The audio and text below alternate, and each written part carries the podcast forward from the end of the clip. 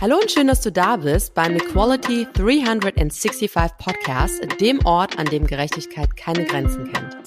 In meinem Podcast spreche ich mit inspirierenden Persönlichkeiten darüber, wie wir Vereinbarkeit, Gleichstellung, Diversity und Change fördern und neu denken können.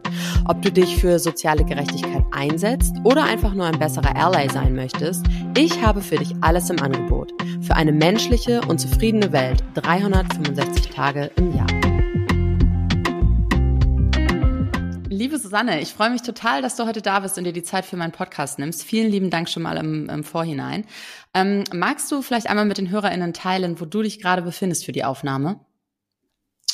Äh, sehr, sehr gerne. Erstmal vielen Dank für die Einladung. Habe mich ebenfalls sehr gefreut. Ich bin aktuell im Homeoffice in Hamburg und schaue gerade hier ins Grüne in meinem Arbeitszimmer.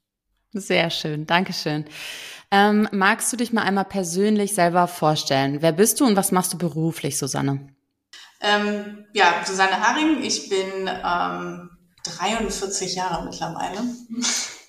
ja, 43 Jahre, bin Geschäftsführer für die DeLonghi Group in Deutschland und Österreich.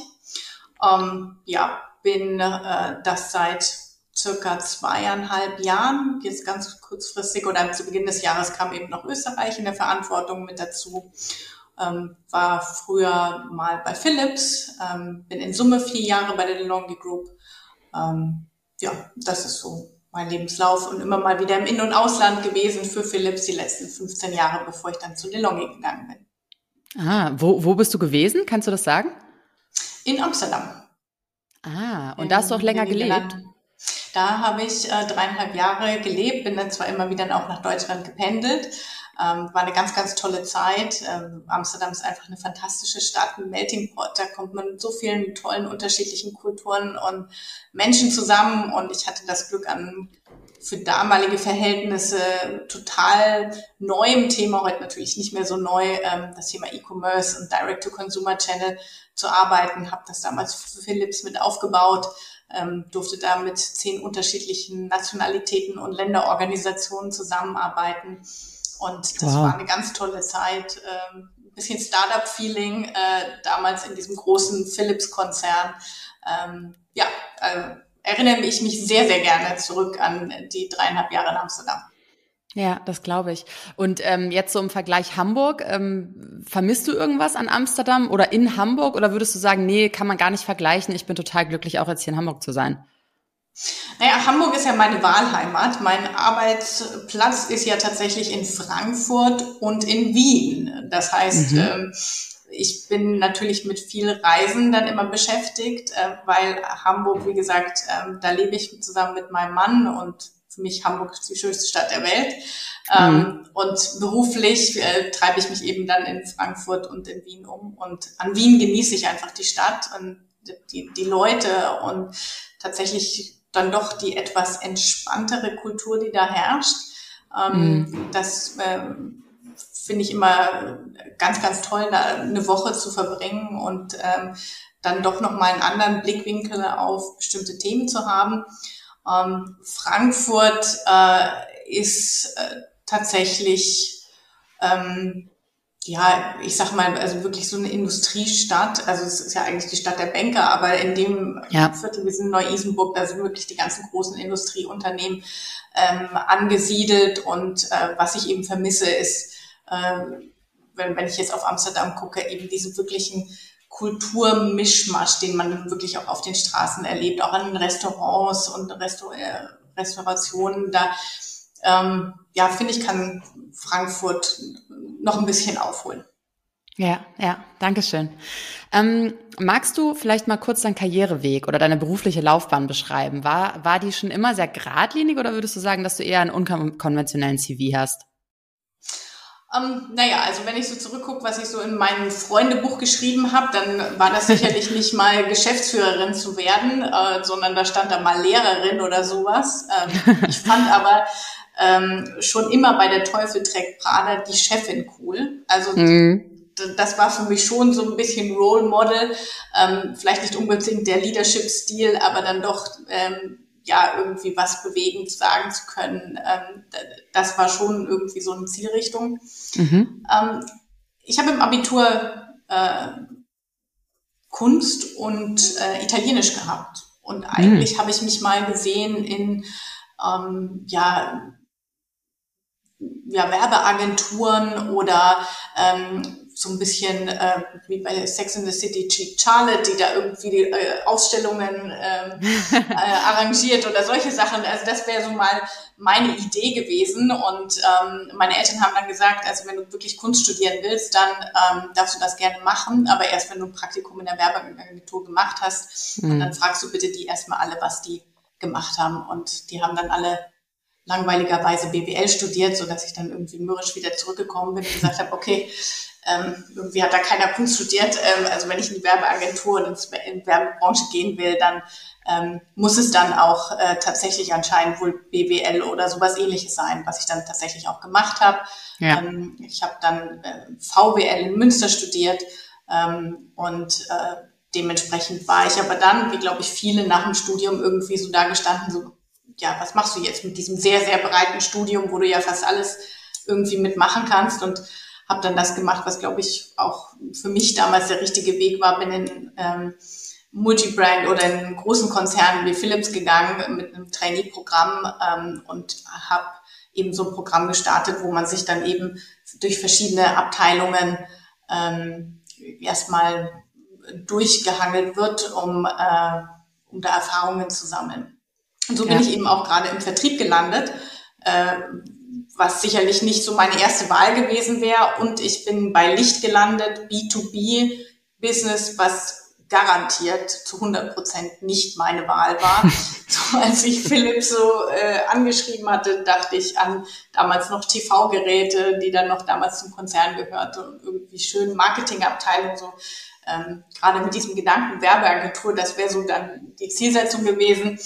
Ähm, und dann lande ich bei Leuchtmittelvertrieb, B2B-Geschäft, also ja. ganz woanders und ja.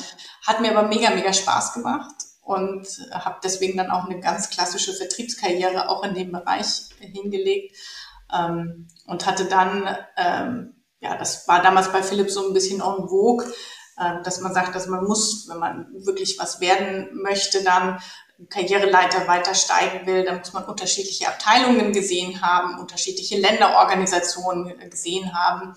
Ähm, und äh, deswegen war für mich dann klar, oder es wurde so ein bisschen vorproklamiert, na gut, wenn du jetzt Vertrieb gemacht hast, Key Account, Senior Key Account und so weiter, dann musst du jetzt als nächstes ins Marketing.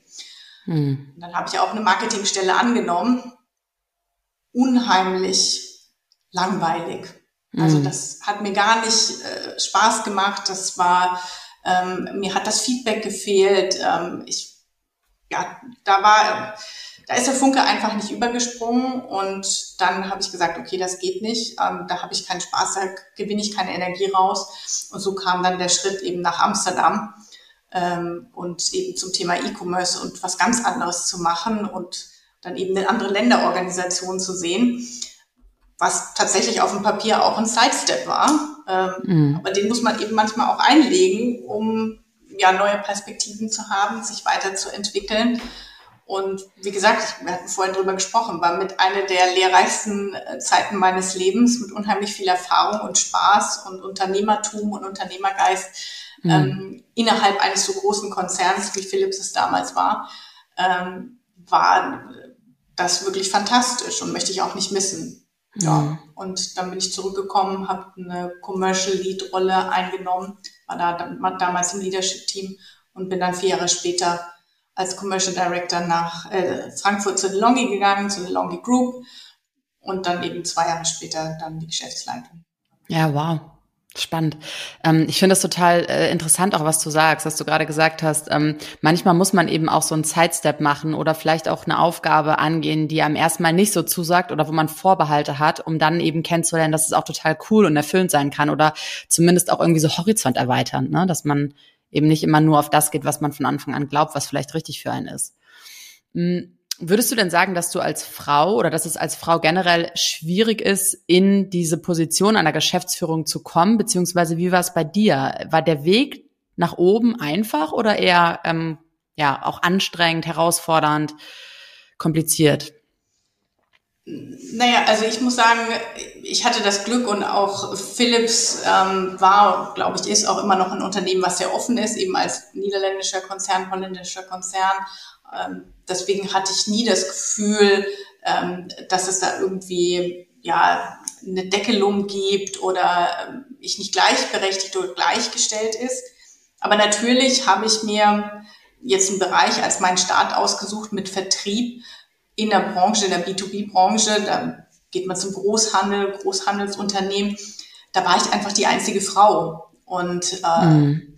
ich bin da meinen Weg gegangen und habe da eben auch mein, meine Karriere äh, begangen. Aber natürlich fehlten mir da Vorbilder und Role Models. Und das merkt man aber dann erst, wenn man wirklich mal das erste Mal eine Frau als Chefin hatte. Und das war eben auch in ähm, in dem E-Commerce-Team in Amsterdam, dass ich das erste Mal äh, eine Chefin hatte und das erste Mal mhm. auch verstanden habe, oh, ich muss mich jetzt nicht so streng anziehen, meine Haare müssen nicht permanent nach hinten gekämmt sein und irgendwie gebe ich mich ja dann doch männlicher, als ich eigentlich muss. Und das ist nicht so, dass das jemand, dass man das gesagt bekommt. Also man bekommt schon ähm, so kleine Tipps in so einer Männerorganisation, also zum Beispiel wurde mir immer gesagt, also so auf Partys bitte nicht so wild tanzen oder so ähm, oder die Haare dann doch lieber zumachen ähm, beim Kunden. Ja, das kriegt man so mit, aber das würde ich ja nicht als diskriminierend beschreiben oder als schwierig. Das ist dann so, aber man passt sich dann auch automatisch an, auch ungefragt. Ne? Mhm. Und das ist mir dann erst bewusst geworden, als ich eben in dieser äh, das erste Mal eine Chefin hatte, die mit uns ganz offen im Team geteilt hat, dass sie gerade mit ihrem Mann an ihrem dritten Kind arbeitet und es gerade auch nicht klappt. Mhm. Ähm, das ist was, was auch in Deutschland im Übrigen undenkbar wäre, dass ja. jemand das so offen teilt, ja. aber die einfach ähm, ja, sie selber geblieben ist, ähm, sich weiblich angezogen hat. Da gab es auch Tränen, wenn mal was nicht funktioniert hat. Und da hat sich auch keiner drum gescheut. Das war ganz im Gegenteil wir und das Team waren alle glühende Fans und Anhänger ähm, unserer Chefin damals mhm. und sind für die durchs Feuer gegangen, weil einfach sie es geschafft hat, mit ihrem Führungsstil so eine tolle Ebene mit den Mitarbeitern aufzubauen. Ja. Und eben genau diesen empathischen, weiblichen Führungsstil gezeigt hat und sie einfach sie selber geblieben ist. Und das war für mich eine ganz wichtige Erkenntnis, ähm, eben dieses, diese Maskerade abzulegen, zu sagen, ich muss jetzt hier nicht die ganze Zeit im Anzug rumlaufen, ich darf ruhig auch mal ein Kleid anziehen, ähm, wenn mir danach ist. Ähm, meine Haare kann ich machen, wie ich will. Ähm, und übrigens, wenn ich Lust habe, Trash-TV zu gucken oder die Bunte zu lesen, ähm, dann teile ich das genauso mit allen anderen, ähm, weil das bin nun mal ich und ich bin nun mal eine Frau und kein Mann. Also ja, cool. Wir sind nun mal alle anders und deswegen war das ganz, ganz wichtig.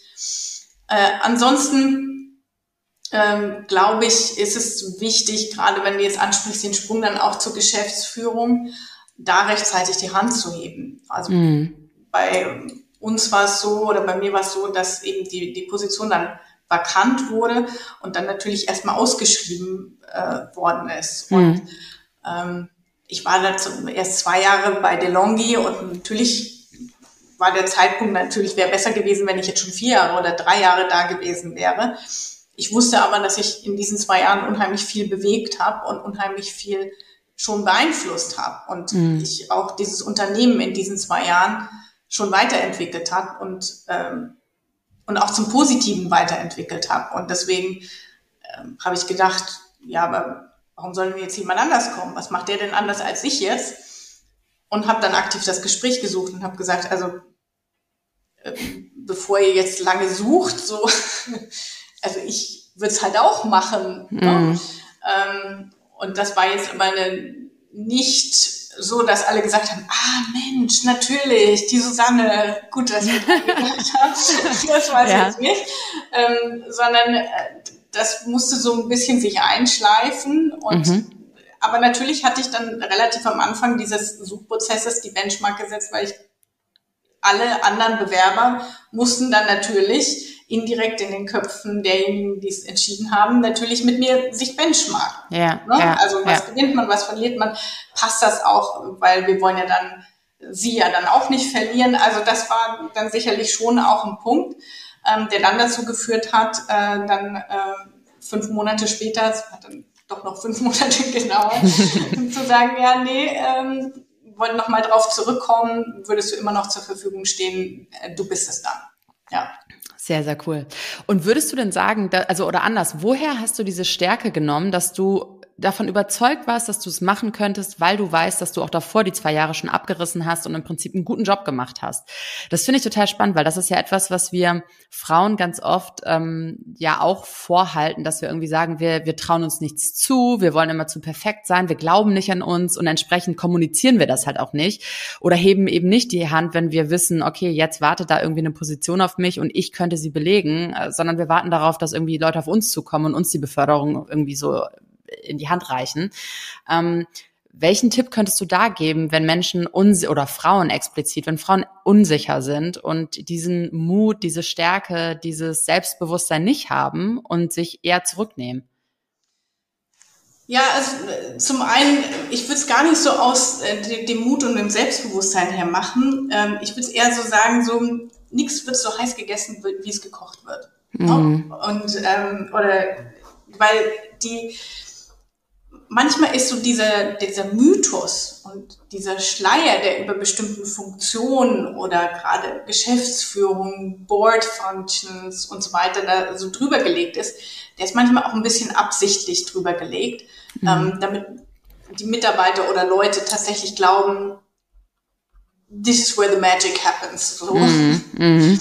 Und je näher man da aber dran ist, ähm, umso klarer wird das, dass das alles nur ganz normale Menschen sind, wie du und ich, die natürlich versuchen, ihr Bestes zu tun und mhm. nach bestem Wissen und Gewissen zu entscheiden und Entscheidungen zu treffen, auch nicht immer alles richtig ist. Nur je näher man da dran rückt, umso entzauberter ist dieser Mythos. Und das würde mhm. ich auch jedem, äh, jeder Frau, aber auch jedem Mann, ehrlich gesagt, äh, mitgeben. Äh, lasst euch in diese Meetings, in diese Board-Meetings, in die Geschäftsführungsmeetings wirklich mitnehmen. Schaut, dass ihr diese Möglichkeit bekommt. Uh, take a seat at the table. Also guckt, dass ihr damit dran seid und guckt euch das wirklich an. Ja, das sind alles sicherlich irgendwie kluge, schlaue Leute. Der eine mehr, der andere weniger. Das kommt immer aufs Unternehmen drauf an. Ja. Ähm, aber da wird viel entzaubert. Ja. Und da wird viel eben klar, okay, ach, das ist das, was Sie machen. Ach, so haben Sie jetzt die Entscheidung getroffen. Ach, wo haben Sie denn die Daten? Ach, die Daten gab es gar nicht. Okay, interessant. Also, und wenn man da nah genug dran ist, dann kann man, glaube ich, auch ganz gut selber einschätzen, so, okay, also das traue ich mir jetzt auch zu. Man ja. muss eben diesen Mythos und diesen Schleier so ein bisschen mitnehmen. Und das versuche ich auch zu machen und auch jetzt meinen Mitarbeitern äh, zu vermitteln. Ähm, ja, also das ist jetzt nicht hier irgendwie hu, äh, ähm, ja, Magic, sondern das ist wirklich, ähm, wir versuchen hier im Leadership-Team das Beste draus zu machen. Wichtig ist, ähm, dass wir ähm, gutes Teamgefühl haben, viele unterschiedliche Blickwinkel zusammenbringen, ähm, damit wir nicht äh, Dinge verpassen, ähm, rausnehmen. Und deswegen ist es mir eben wichtig, auch ein Leadership-Team und eine Kultur zu schaffen, die eben sehr divers aufgestellt ist, dass wir möglichst viele unterschiedliche Perspektiven, Ansätze, kreative Lösungsvorschläge mitnehmen können. Und je mehr wir da haben, je mehr wir da wirklich zusammenbringen können, umso erfolgreicher sind wir, umso sicherer können wir sein, dass wir nicht sehr, sehr lange in eine falsche oder in eine halb falsche Richtung laufen, sondern dass wir uns immer wieder korrigieren, hinterfragen etc. und Fehler erlauben. Ja. ja. Super Impuls. Ähm, du hast es jetzt gerade schon angeschnitten. Ihr seid, ähm, und das hast du mir auch im Vorgespräch schon erzählt, dass ihr bei DeLonghi ein sehr vielfältiges, diverses Team seid. Und ähm, ich habe mich und gleichzeitig wissen wir beziehungsweise sieht man auch, wenn man so so herumschaut, dass viele Unternehmen das ja noch nicht so wirklich gebacken bekommen, auch ähm, die in maßnahmen auf die Straße zu bringen und dafür zu sorgen, dass man eben diese sehr diversen, vielfältigen Teams auch hat. Ähm, wie gelingt es euch, ein so vielfältiges Team zu haben und gleichzeitig aber eben auch erfolgreich zu führen? Kannst du da was zu sagen? Ja, ich muss sagen, das ist harte Arbeit und zwar jeden Tag und äh, mhm. harte Arbeit vor allem von allen Führungskräften, die wir haben, weil die Thematik ist nicht die Schwierigkeit, ein diverses Team aufzustellen und divers zu besetzen. Wenn man sich das vornimmt, ähm, dann kann man mit einem Auswahlprozess das relativ schnell auch umsetzen. Mhm. Wir sind übrigens bei 138 Mitarbeitern 52 Prozent Frauen mhm. und 15 verschiedene Nationalitäten am Standort. Deswegen wow. bei uns auch in der Regel äh, Unternehmenssprache ist Englisch. Mhm. Ähm, und äh, da, damit wirklich auch die unterschiedlichen Nationalitäten, die nicht alle eben ähm, Eng äh, Deutsch auch sprechen können. Also wir haben hier auch wirklich drei, vier, die wirklich gar kein Wort Deutsch sprechen können ja. ähm, im Unternehmen, aber dass die alle wirklich integriert werden. Ähm, und das ist wirklich eine tägliche Herausforderung. Das sind eben diese ganz praktischen Dinge, was die Sprache betrifft. Also wie machen wir Präsentationen? Ähm, wir sind eine Vertriebsorganisation. Da wurde mir auch immer gesagt, na, Vertrieb muss Deutsch sprechen. Also die Präsentation mhm. muss in Deutsch sein. Mhm. Ja, aber die haben auch Lust, sich weiterzuentwickeln. Deswegen bieten wir da auch Englischkurse an und Toll. machen es eben so, dass derjenige, der auf Englisch präsentiert, äh, dann die PowerPoint auf Deutsch sich übersetzen lässt. Mit gibt ja jetzt ganz viele Übersetzungstools. Ja. Und umgekehrt, ne, dass diejenigen, die Deutsch sprechen, dann die PowerPoint auf Englisch haben, damit dann diejenigen, die dem verbalen ähm, Austausch nicht folgen können, dann zumindest eben die PowerPoint haben. Und in Meetings sowieso in dem Moment, wo eine Person eben nicht äh, Muttersprache Deutsch ist, gehen wir ins Englische. Das ja, heißt, die Person, was wir auch haben, besteht da drauf, weil sie ein bisschen mehr Deutsch lernen möchte, dann machen wir das natürlich auch. Ja. Das ist gar kein Thema. Aber äh, das sind sehr praktische Dinge. Ne? Und dazu gehört eben auch, kulturelle Dinge zu berücksichtigen. Also kulturelle Dinge wie jetzt äh, Zuckerfest, Ramadan, äh, passieren bei uns auch Fehler. Hatten wir letztes ja. Jahr ein ähm, Sommerfest gemacht und Food Trucks aufgestellt und dann sitzen vier Kollegen in der Ecke und äh, trinken nicht, essen nicht und ja. Dann geht man hin, so, ja, was ist denn? Ähm, habt ihr keinen Hunger? Ja, nee, bei uns ist Ramadan. Wir können erst, wenn die Sonne untergeht. Ja. Und so, oh, äh, Mist. Ja. ja. da hat irgendwie keiner dran gedacht. So, jetzt machen wir das, dass wir, also Schweinefleisch, nicht Schweinefleisch und ja. äh, Vegetarier und das natürlich immer abtrecken. Ähm, das Team ähm, äh, guckt auch, wir haben so eine Wir-Gruppe, äh, die sich so um die innere Kultur und Zusammengehörigkeitsgefühl kümmert. Ähm, da gab es jetzt eben auch schon eine Feier zum Zuckerfest, also dass man sowas mit aufnehmen kann. Aber die wirkliche Herausforderung ist eben die unterschiedlichen Charaktere unter einen Hut zu bekommen. Und das ist eine Führungsaufgabe, ähm, die wirklich herausfordernd ist und äh, die in diversen Unternehmen eben nochmal herausfordernder ist, als wenn alle irgendwie in die gleiche Richtung laufen und man nur gleichgesinnt einstellt, ähm, weil dann habe ich ja immer nur Leute, die meine Meinung supporten, mir hinterherlaufen und ja. ähm, genau den Weg auch nur so sehen. Ähm, nur unser Ziel ist eben divers zu besetzen und divers eben nicht nur genderdivers, sondern eben auch kulturell divers, aber auch charakterlich divers äh, um eben ein möglichst breites Spektrum ab, äh, abzudecken. Und mhm. da muss eben ganz viel Verständnis, Offenheit, Transparenz geschaffen werden, dass man eben unterschiedlich an Lösungen rangeht, ähm, dass man eben unterschiedliche Lösungsansätze auch akzeptiert, ähm, unterschiedliche ähm, auch, auch aufzeigt, warum bestimmte Personen vielleicht in einer bestimmten Art äh, reagieren. Ähm, gerade auch, ähm, wenn es darum geht, sich ähm, äh, bestimmten Herausforderungen zu nähern, ähm, dann eben nicht den einen gegen den anderen aufzuhetzen oder äh, gegeneinander laufen zu lassen, sondern das Verständnis zu schaffen, ähm, warum der eine jetzt vielleicht so reagiert oder ähm, da an die Decke geht und der andere vielleicht da etwas gelassener ist. Das aber nicht gelassener äh, mit dem Thema umgeht und dass das alles das nicht meint. Mhm. Ähm, und das ist wirklich eine tagtägliche Herausforderung. Ja. Und, und wie kann ich mir das vorstellen? Wie begleitet ihr das? Habt ihr dafür Coaches? Habt ihr Facilitator? Oder sind eure Führungskräfte vielleicht sogar so gut ausgebildet, dass die das unterstützen und mediativ irgendwie betreuen können? Oder wie, wie, wie läuft das bei euch?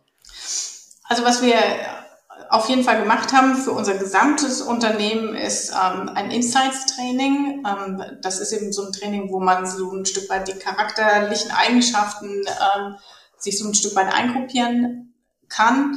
Ähm, mhm. dann gibt es eben unterschiedliche Farben. Also Rot steht eben eher für den dominanteren Typ, der eher ein bisschen aggressiver ist. Blau für diejenigen, die Aufgaben strukturierter angehen, ähm, grün eher empathisch, gelb kreativ, also äh, in diesem ganzen Farbspektrum. Und dann haben wir eine große, große Wand, wo jeder dann so seinen Bubble hinkleben kann. Ähm, und äh, dann kann man eben auch sehen, wo steht denn der andere. Und da gibt es eben auch Handlungsempfehlungen. Ähm, wie geht denn ein roter ähm, mit einem Grünen um, die sich eigentlich cool. komplett gegenüberstehen. Was heißt das? Also Handlungsempfehlung, wenn du diese Verhaltensweisen bei deinem roten Kollegen siehst, will er dir eigentlich dies und jenes sagen und umgekehrt ja. eben äh, genau das Gleiche bei dem Grünen. Also das ist, ähm, äh, das ist äh, ganz witzig halt. Äh, die, ja. Äh, solche äh, ja, Handlungsempfehlungen. Also das ist eben sehr äh, praktisch und auch eben ganz pragmatisch. Äh, aber letztendlich ist es eben auch an den Führungskräften auch immer wieder dann ähm, die, die Leute einzufangen, ähm, Verständnis zu schaffen, ähm, aufeinander zugehen äh, zu schaffen. Und das ist mit einer der Hauptaufgaben bei uns ähm, in der Führung. Wahnsinn. Ja, ich finde das richtig toll. Ich finde es auch schön, dass du das so kommunizierst, weil ich das äh, oder da das Gefühl habe, ich finde, das ist der Kern von allem, der so viel dazu beitragen kann, dass Unternehmen effizient und ähm, performance-trächtig arbeiten, ähm, aber bei ganz vielen Unternehmen irgendwie nicht wirklich viel Berücksichtigung findet, weil immer auf so kurzfristige, schnelle, gute Arbeit Wert gelegt wird und dann eben darüber hinaus vergessen wird, dass Menschen halt nicht performen können zu 100 Prozent, wenn es ihnen nicht gut geht oder wenn sie sich nicht verstanden fühlen oder wenn vielleicht auch ihre Qualifikationen für die Positionen nicht richtig zutreffen und ähnliches. Ne? Und ich glaube, das kann halt am Ende des Tages eine Führungskraft auffangen, wenn sie wirklich versteht, ähm, was ein Mensch in der Position und in diesem Moment braucht oder auch nicht braucht. Und dafür gehört eben auch, was wir eingangs schon diskutiert haben, dass man sich verletzlich machen darf und auch über solche Themen spricht, ne? Weil am Ende des Tages machen die dich aus. Ähm, und ich glaube, wenn man sich da lösen kann und solche Themen anspricht, dann kannst du wirklich auch das volle Potenzial irgendwie abrufen. Das ist echt Absolut. spannend. Und äh, ja, und die Thematik ist, es fängt natürlich auch ganz oben an. Also mein Führungsteam ist sehr divers aufgestellt. Also wir ja. haben alle unterschiedlichen Farben bei uns äh, vertreten. Was ich toll finde, was aber eben dann bei uns genauso schon anfängt, dass wir eben Verständnis schaffen müssen, Unterschiede wirklich erarbeiten müssen. Mittlerweile sind wir so gut eingespielt, diejenigen von uns, die sich länger kennen, dass wir schon wieder, dass wir schon wissen, ah, Lauer braucht wieder einen Prozess. Müssen wir, Gut, ja. wir gehen jetzt nochmal einen Schritt zurück. Ähm, da, du darfst gerne den Prozess runterschreiben, aber es ist natürlich eben auch eine, eine tolle Möglichkeit, die ähm, Leute, ähm, also gerade auch Schwächen auszugleichen. Ne? Also ich bin äh, von, von meinem Profil eher, eher, eher gelb, kreativ, visionär, so auch mit guten Rotanteilen, äh, die ich nicht verschweigen darf. Ähm, aber das Thema eben die Prozesse und Strukturen dann wirklich aufs Papier zu gehen, äh, ich weiß genau, wo wir hinwollen, wo, wo die Strategie ist, aber das dann wirklich rauszuschreiben, das ist für mich äh, ganz, ganz schwierig. Und da bin ich total dankbar, dass meine Marketingleiterin da ein totales Talent für hat und jetzt, jetzt gerade alle durch so einen Raki-Prozess treibt, wo ich sage, oh, vielen lieben Dank, weil ich könnte es nicht. Ja. Ähm, und toll, dass du das machst und toll, dass du da bist, ähm, weil nur so sind wir wirklich dann erfolgreich. Und, ja. ähm, und das ist eben auch nicht einer nur alleine. Ne? Also Geschäftsführung ist schon ein ganzes Team. Ja, ja. Und äh, wieso hindert es andere Unternehmen euch beispielsweise gleich zu tun? Also wieso, wieso achten andere Unternehmen nicht darauf, beziehungsweise glauben, dass irgendwie ähm, Führung in, in einem Sololauf geht und nicht gemeinschaftlich und nicht divers, sondern vielleicht auch homogen? Also wieso arbeitet nicht jedes Unternehmen so? Ähm, ich ich, ich weiß es ehrlich gesagt gar nicht. Ich kenne es aus meiner Vergangenheit. Da ähm, hatten wir ein Leadership-Team, wir waren alle rot. ja. Das, äh, hat man sehr lange Diskussionen und es wird äh, viel gesagt und auch von jedem viel gesagt, äh, damit auch äh, äh, ja, viel auf dem, äh, ja, auf dem Tableau liegt. Äh, ich glaube, es ist natürlich einfacher, ähm, wenn man ja seine eigenen Fans sich einstellt, sage ich mal so.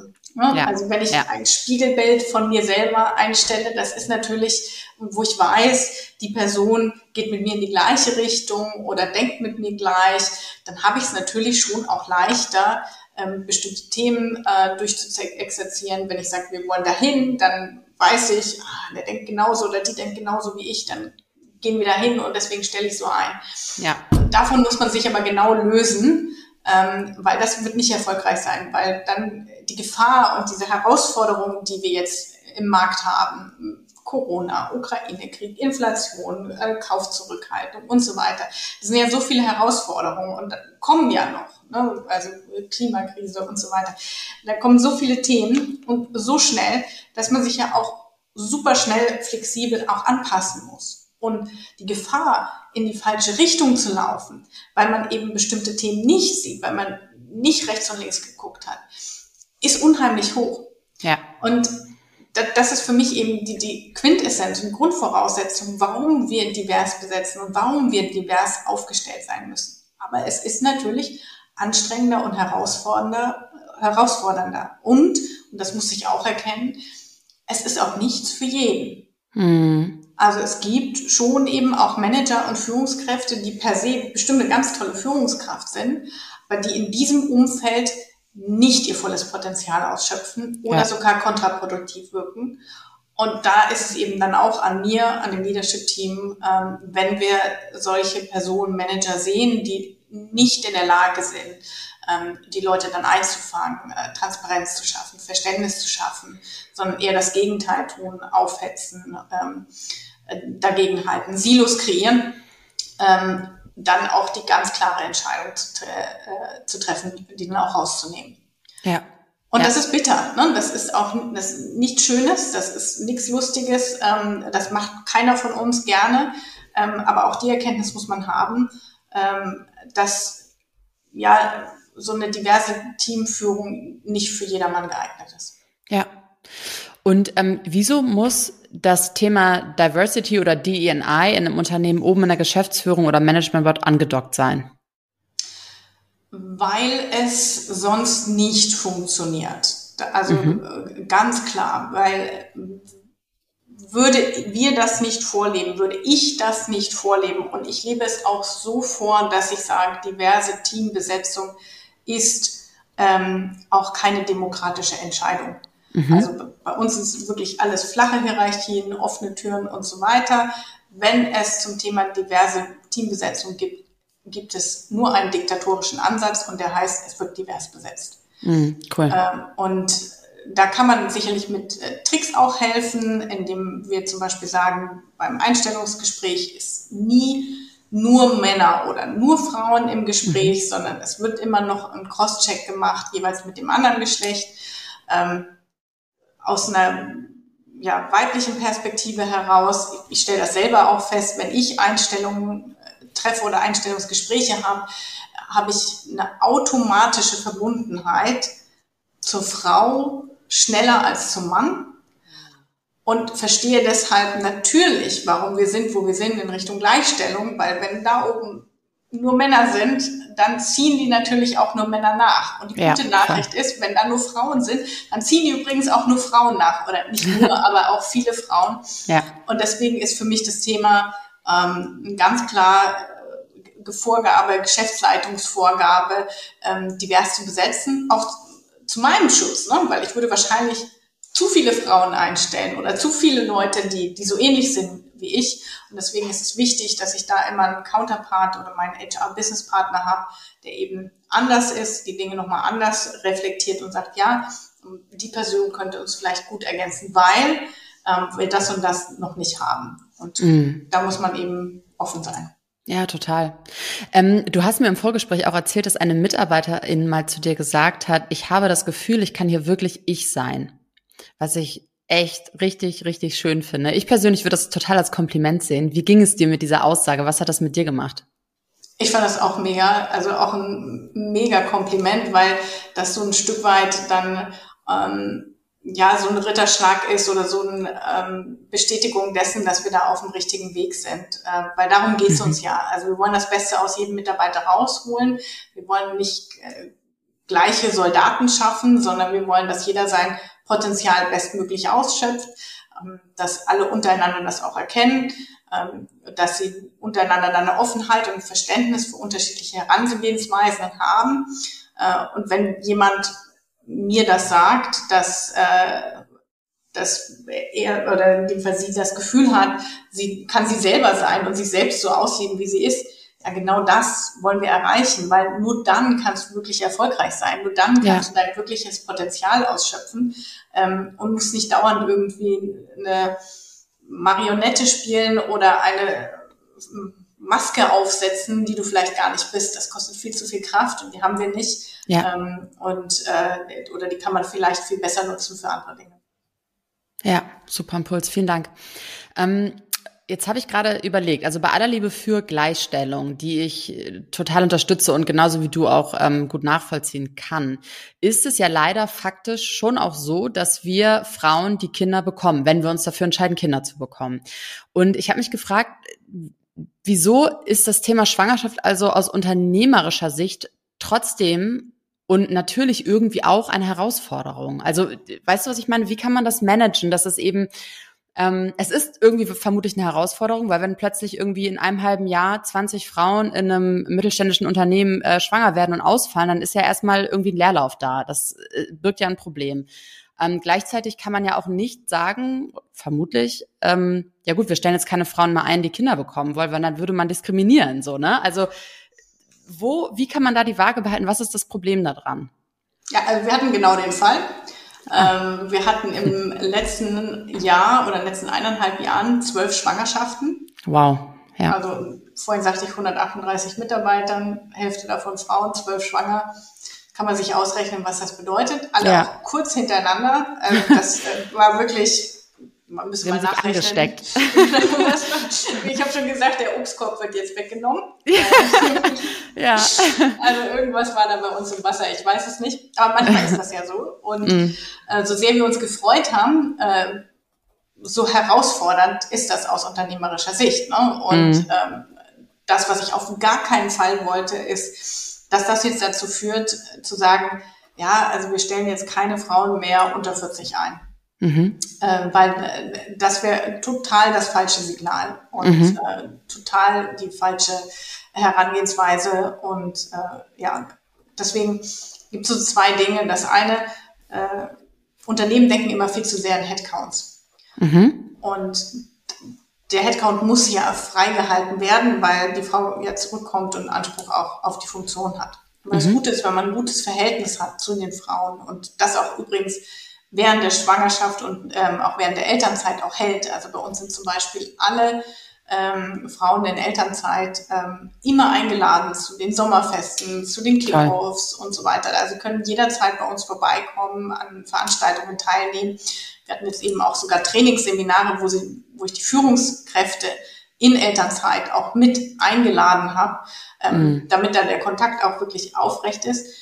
Und dann weiß ich ja auch eigentlich, mit wie vielen Stunden die Frau zurückkommen will. Das heißt, ich weiß eigentlich jetzt schon, dass die meisten kommen mhm. dann mit 30 Stunden oder mit 20 Stunden dann im ersten Jahr zurück. Das heißt, dieser Headcount ist nicht voll ausgeschöpft mit den 40 Stunden. Und das kann ich ja jetzt schon nutzen, indem ich andere Frauen in Teilzeit einstelle oder Festanstellungen schaffe, äh, neue Festeinstellungen schaffe, weil ich dann zwei Frauen vielleicht in einem Jobsharing zurückhole oder auf bestimmte Funktionen, diese dann nur in Teilzeit besetzen. Sehr und, cool. ja. und diese Fragen muss man sich natürlich früh genug, also früh stellen. Aber wenn ich ein Unternehmen habe oder einen Konzern habe, und ich kenne das eben aus meiner Historie, da wurde dann in Headcounts gedacht und sind jetzt zwölf Headcounts frei, die müssen auch frei bleiben. Ja, Pustekuchen Pech gehabt. Und ähm, da bin ich dann eben auch, wir sind Familienunternehmen und unsere HR-Chefin ähm, ist äh, die Tochter des Inhabers. eben auch eine Frau, auch unter 40. Und wir haben dann ein Gespräch geführt und ich habe gesagt, ich brauche jetzt deine Unterstützung und deine Hilfe auch als Frau, äh, dass wir hier diesen Kreislauf durchbrechen und mindestens 50 Prozent der Funktionen in Vollzeit neu besetzen dürfen, ähm, weil wir sonst äh, das einfach auch vom Workload her nicht schaffen. Und das haben wir dann auch gemacht. Ja. Ähm, und sind natürlich jetzt immer noch immer wieder am Jonglieren, weil jetzt wäre die erste eigentlich schon wieder zurückgekommen, aber dann schon wieder schwanger mit dem zweiten. Und ähm, das ist ein, ein ständiges äh, Jonglieren, aber man muss halt eben flexibel sein. Ähm, wir sind auf jeden Fall vorbereitet auf ähm, unsere Frauen, wenn sie dann wieder zurückkommen. Ähm, eben warten da mit tollen Teilzeitstellen und Teilzeitfunktionen, wenn sie das denn möchten ähm, oder Jobsharing-Modellen. Wir, wir sind da wirklich für alles offen. Und, und das machen wir eben auch, ähm, wir haben jetzt gerade eine Kooperation mit dem PME Familienservice ähm, eingegangen, mhm. um eben zu unterstützen, wenn es eben mal mit der Kinderbetreuung nicht funktioniert. Wie läuft das mit Ausfüllen vom Elterngeld?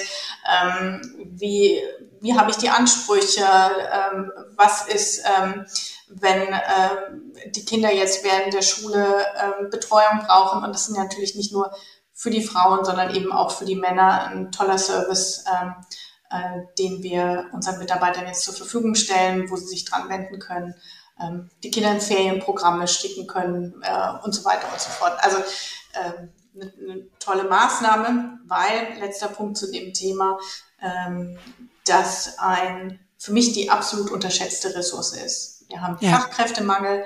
Äh, für mich ist ein großes Ziel, Frauen, die jetzt gerade äh, Kinder geworden sind, auch Eltern, so schnell wie möglich wieder in Arbeit zurückzubekommen, ähm, auch motiviert zu bekommen. Und das geht natürlich nur, wenn das Umfeld stimmt, wenn man als Arbeitgeber flexibel ist. Ich hatte jetzt gerade den Fall, meine Assistentin hat äh, auch ihr zweites Baby bekommen, wollte mhm. zum, eigentlich zum November schon wieder starten und hat ähm, aber äh, eine Kita-Platz erst ab April bekommen.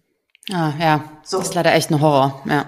So, äh, was kann man da machen? So, jetzt kann man sagen, okay, na gut, normalerweise bleibt man dann eben bis April zu Hause. Mhm. Wir haben uns jetzt unterhalten und haben gesagt, hast nicht Lust, irgendwie zehn Stunden zu machen. Also mhm. dann äh, aus dem Homeoffice raus. Wir kriegen die Pakete irgendwie schon so ähm, gestrickt, dass es jetzt nicht tagesaktuell irgendwas ist aber dann bist du wenigstens schon mal wieder mit einem Bein im Job. Super, ja. Und ja, solche Modelle muss man sich dann eben rantasten und raussuchen. Ja.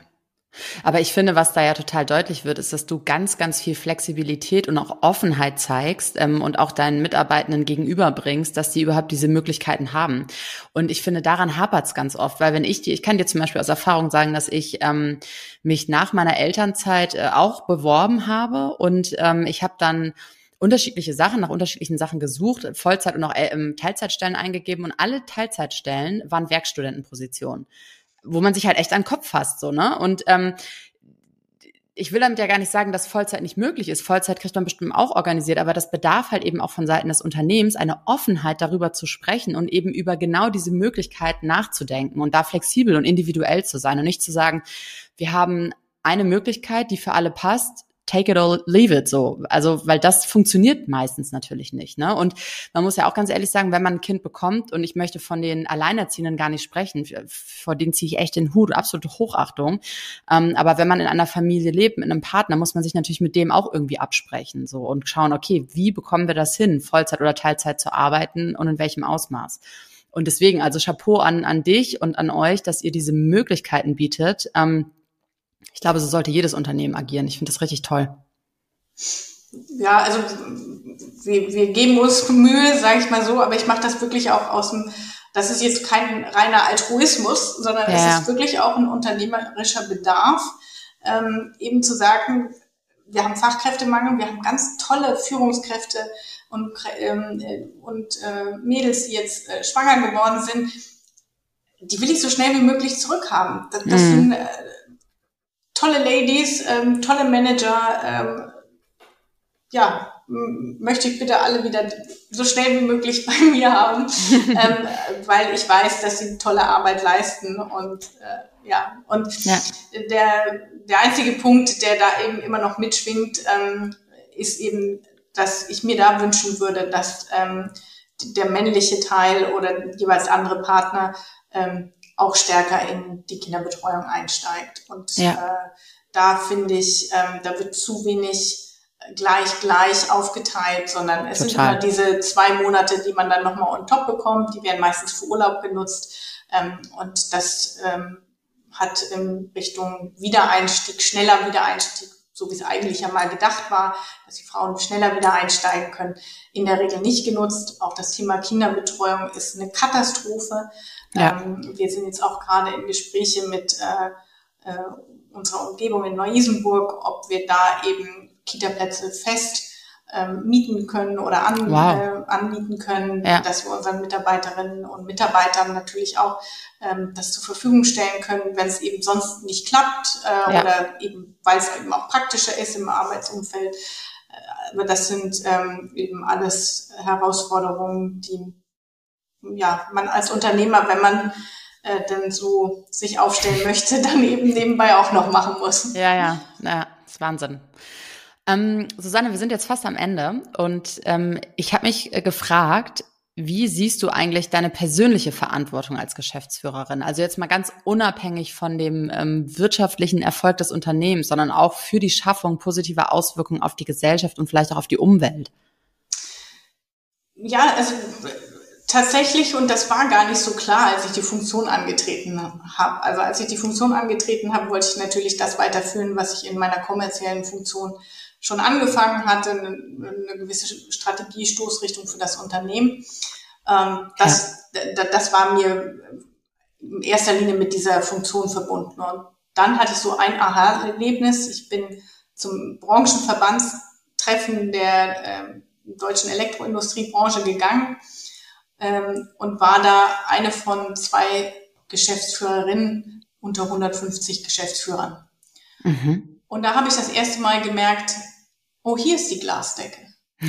okay. Mhm. Und hier werden die Reihen enger gemacht. Also ich will mhm. jetzt niemandem zu nahe treten, weil da gibt es auch nicht nur schwarz und weiß und gibt ganz tolle ähm, Kollegen da, die, die da auch sehr offen und bestimmt ein anderes äh, Weltbild haben. Aber da sind eben schon viele, äh, ich muss es so sagen, alte weiße Männer, mhm. ähm, die eben dann noch ein sehr altertümliches Weltbild haben und das wird deutlich in Sprache, in ähm, Äußerungen, in sexistischen Äußerungen teilweise, was gar, denen gar nicht bewusst ist. Und, ja. ähm, und da habe ich gedacht, nee, das gibt es immer noch. Das kann es doch nicht sein. Und äh, das, äh, das, das ist doch nicht wahr eigentlich. Und dann war ich so wütend und mich so geärgert, ähm, dass ich gesagt habe, ich muss was bewegen. Und mhm. ich kann was bewegen, weil ich bin jetzt auf einem Level, und auch äh, das Unternehmen ist auf einem Level, dass ich eine gewisse Sichtbarkeit habe. Und mhm. die muss ich nutzen. Ja.